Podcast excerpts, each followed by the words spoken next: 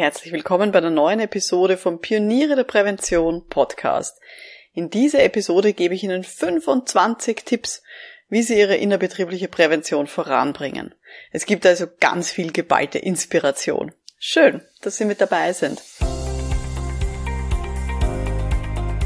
Um in Betrieben wirklich etwas zu bewegen, braucht es mehr als Fachwissen. Pioniere der Prävention. Psychologische Impulse für Ihren Erfolg in Arbeitssicherheit und Gesundheitsmanagement. Veronika Jackel inspiriert Präventionsexpertinnen und Experten mit Empathie und Energie.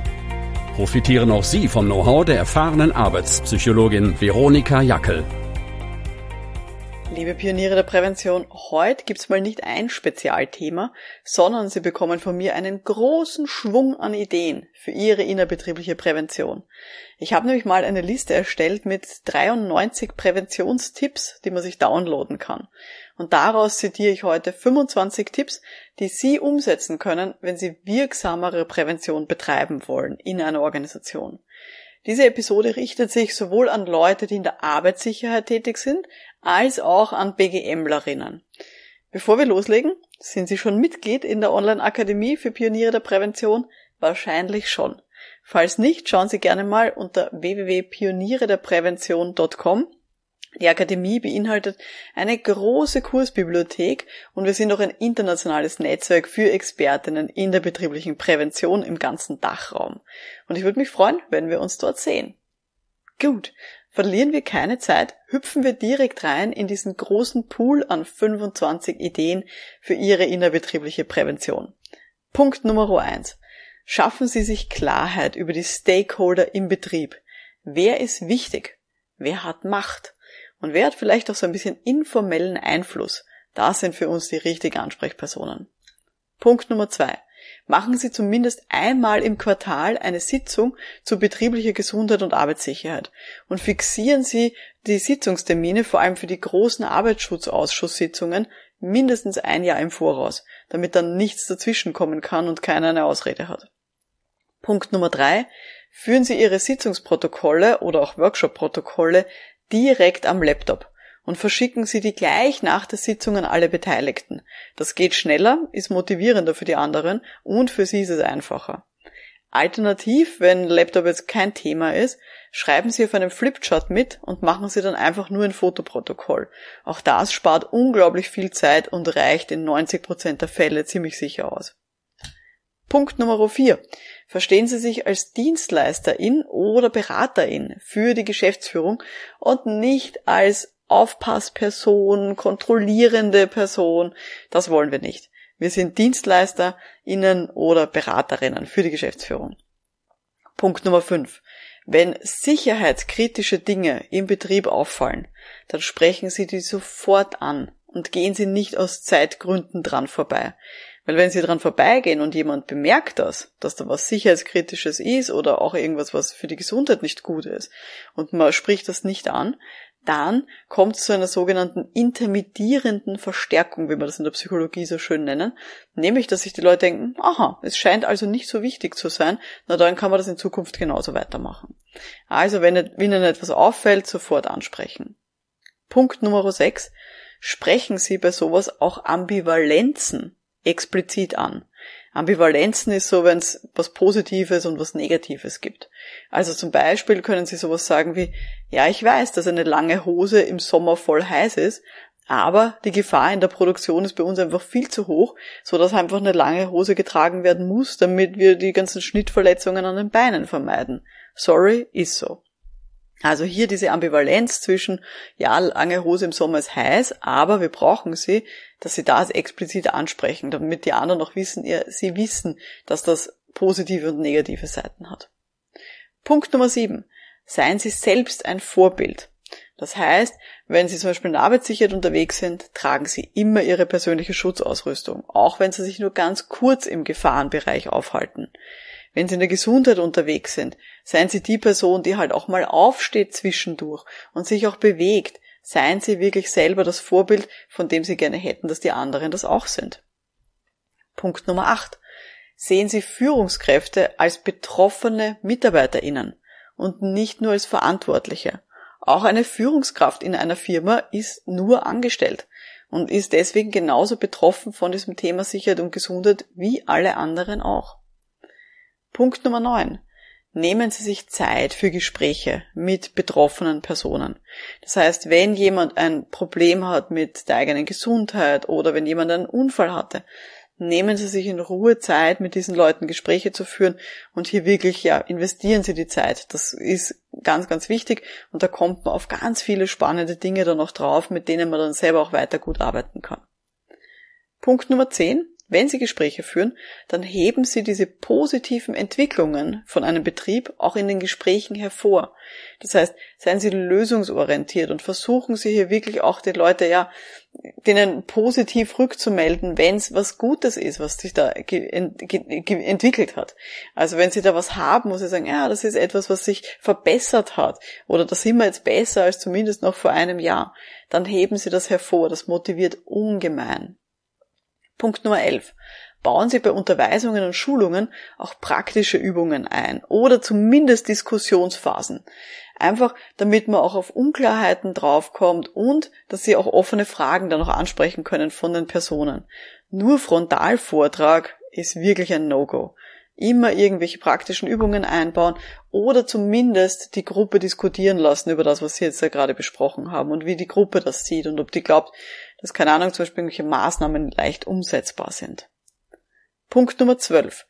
Wenn es Widerstand gibt, dann nehmen Sie so einen Widerstand als Energie wahr und dass die Leute Interesse haben. Seien Sie froh, wenn irgendwer solche unangenehmen Dinge auch mal anspricht oder Bedenken ausspricht. Seien Sie froh, wenn sich die Leute nicht nur still und heimlich irgendwie darüber ärgern, sondern wenn die Ihnen das offen auch mitteilen, weil nur dann können Sie darauf reagieren. Punkt Nummer 13, ganz wichtig, gönnen Sie sich selbst auch regelmäßig Pausen. Nur wenn es Ihnen selber gut geht, können Sie den anderen auch genug helfen. Ganz, ganz wichtig. Wird viel zu häufig vergessen von Präventionsexpertinnen. Punkt Nummer 14.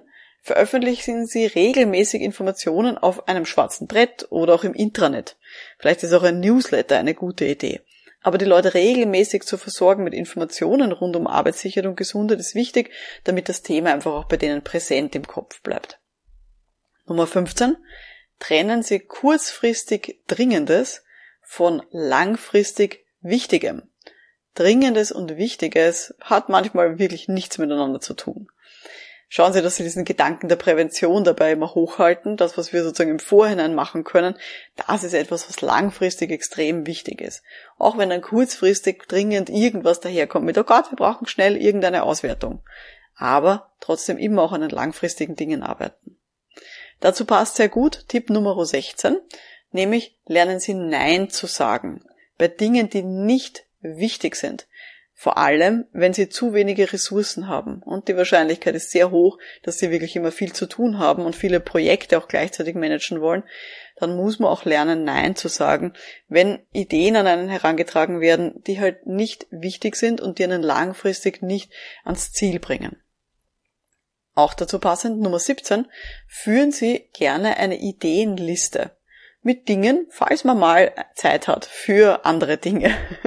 Also wenn jemand äh, Ihnen eine Idee gegenüber äußert, ah, wir könnten doch XY machen und Sie müssen jetzt Nein sagen, dann schreiben Sie das auf Ihre Ideenliste. Ich zum Beispiel mache das über unser Projektmanagement-Tool Asana. Da habe ich vor einigen Wochen schon mal hier im Podcast drüber gesprochen. Das ist etwas, was wirklich mein Selbstmanagement extrem verbessert hat. Ich habe jetzt eine App am Handy ähm, und habe auch am Laptop, wenn ich dort arbeite, äh, das Tool ständig in einem Browserfenster offen, neben meinem Kalender. Und das ist extrem praktisch. Das heißt, mir geht wirklich keine Idee mehr verloren, aber ich habe sie aus meinem Hirn draußen ähm, und habe dann eine große Liste mit Dingen. Wenn ich mal Zeit habe, kann ich darauf zurückgreifen, kann mir die große Liste anschauen und kann dann entscheiden, was passt denn jetzt gerade. Das ist mein Punkt Nummer 17, also führen Sie eine Ideenliste. Punkt Nummer 18 vernetzen Sie sich wirklich mit anderen Präventionsexpertinnen. Schauen Sie, dass Sie einen regelmäßigen Austausch haben mit anderen. Das finde ich so extrem wichtig. An der Stelle darf ich Sie auch gerne einladen. Kommen Sie gerne bei uns auch in die Akademie für Pioniere der Prävention. Das ist wirklich ein, eine großartige Gruppe. Ähm, ja, es ist ein, wirklich ein, ein, tolles Netzwerk für Leute, die in der Prävention arbeiten. Ein Mitglied hat es mal genannt, die Plattform für top motivierte Menschen, die die Arbeitswelt gesünder machen wollen. Das kann ich nur unterstreichen. Wir sind wirklich ein, ein wirklich ein tolles Netzwerk und es sind alle auf Augenhöhe miteinander. Genau. Gut, Punkt Nummer 19. Nehmen Sie das Thema Gender und geschlechtsspezifische Maßnahmen mit auf und überlegen Sie sich zum Beispiel, wo im Betrieb unterschiedliche Belastungen vorliegen für Männer und Frauen. Das ist nämlich auch eine ganz spannende Brille, die man da aufsetzen kann und ein ganz spannender Blickwinkel. Ich habe im Frühjahr schon mal im Podcast jetzt gesprochen über das Thema Diversity und letztes Jahr, falls Sie da dabei waren beim Online-Kongress für Pioniere der Prävention, war die Julia Steurer auch zu Gast und hat zu diesem Thema vorgetragen. Ähm, mein Fazit ist ähm, aus all diesen Gesprächen, es ist möglich, Gender und Diversity gut einfließen zu lassen in die Prävention und es ist nicht so schwierig, wie man manchmal vorher glaubt. Also da große, große Empfehlung. Punkt Nummer 20. Suchen Sie sich MultiplikatorInnen in allen Abteilungen für Ihr Thema. Also zum Beispiel Sicherheitsbeauftragte oder auch Sicherheitsvertrauenspersonen, wie das in Österreich so schön heißt, oder auch Gesundheitsbeauftragte. Einfach Leute, die sich mit ihrem Thema identifizieren und die man dann auch ansprechen kann in den verschiedenen Abteilungen, so dass sie nicht nur alleine dafür zuständig sind, dieses Thema voranzutreiben in einer Firma.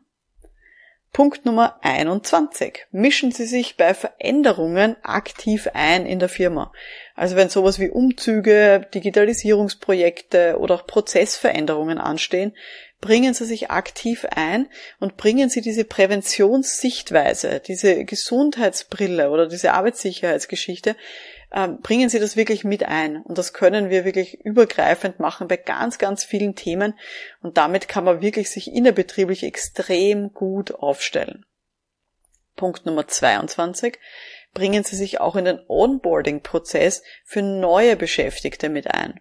Das heißt, sprechen Sie mit der Personalabteilung, was da, wenn neue Leute reinkommen in die Firma, was da für Standardprozesse ablaufen und schauen Sie, dass Sie Ihr Gesundheits- und Sicherheitsthema da auch gleich mit einfließen lassen. Punkt Nummer 23, ganz was anderes, wenn Sie Befragungen machen, also Befragungen jetzt online oder auch am Papier, wurscht, dann schauen Sie, dass Sie hier das Thema Datenschutz und Anonymität auch immer hochhalten. Warum? Damit Sie das Vertrauen von den Mitarbeitenden auch wirklich immer bekommen bzw. auch halten können. Also bei Befragungen immer auch auf das Thema Datenschutz achten. Wenn wir schon beim Schriftlichen sind, Punkt Nummer 24, machen Sie regelmäßig auch so Jahres- oder auch Quartalsberichte. Einfach, dass Sie Ihre Aktivitäten und auch Erfolge, dass Sie die gut dokumentieren können und dass Sie die nach außen auch zeigen können. Und damit kommen wir auch schon zum Abschluss zum Tipp Nummer 25. Machen Sie mehr von den Dingen, die funktionieren. Konzentrieren Sie sich auf die Erfolge und lassen Sie die Dinge, die nicht funktioniert haben, einfach weg. Ignorieren Sie das und machen Sie mehr von dem, was funktioniert. Ist motivierender für alle Beteiligten. Gut, das war mein Feuerwerk an 25 Tipps für Ihre innerbetriebliche Prävention. Was war denn jetzt so Ihr Lieblingstipp, der da dabei war? Schreiben Sie mir gerne auf LinkedIn oder Twitter einfach mit dem Hashtag Pioniere der Prävention oder wenn Sie schüchtern sind, geht natürlich auch immer eine Direktnachricht. Das war jetzt die heutige Folge vom Podcast für Pioniere der Prävention. Wenn Sie jemanden kennen, für den oder für diejenige dieser Podcast wertvoll sein könnte, dann freue ich mich natürlich sehr über eine Weiterempfehlung. Mein Name ist Veronika Jackel. Vielen Dank fürs Zuhören und wir hören uns dann in der nächsten Episode. Bis dahin, alles Gute. Ciao.